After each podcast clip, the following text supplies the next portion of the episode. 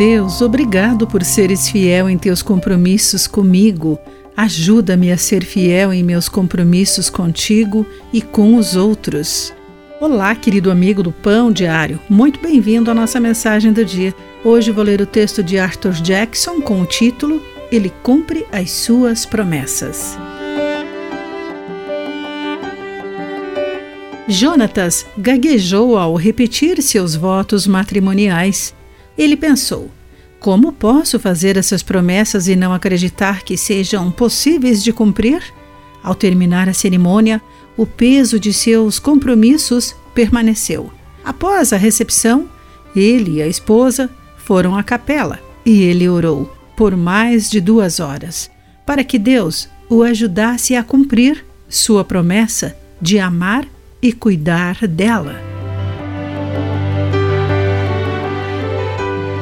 Os temores dele no dia do casamento foram por reconhecer suas fragilidades humanas, mas Deus, que prometeu abençoar as nações por meio da descendência de Abraão, não tem essas limitações, de acordo com a leitura de Gálatas, capítulo 3, versículo 16.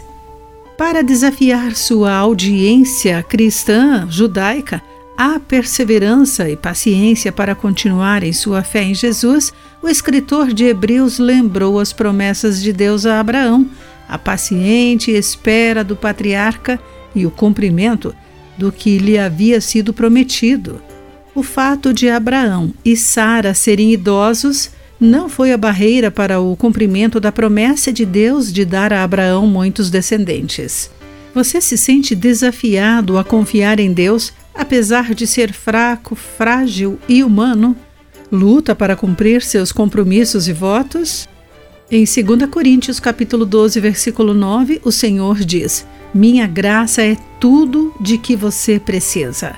Meu poder opera melhor na fraqueza.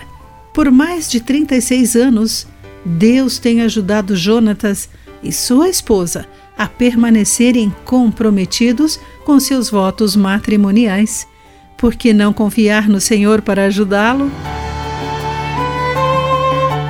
Querido amigo, quais promessas você é desafiado a cumprir hoje? Pense nisso. Aqui foi Clarice Fogaça com a mensagem do dia.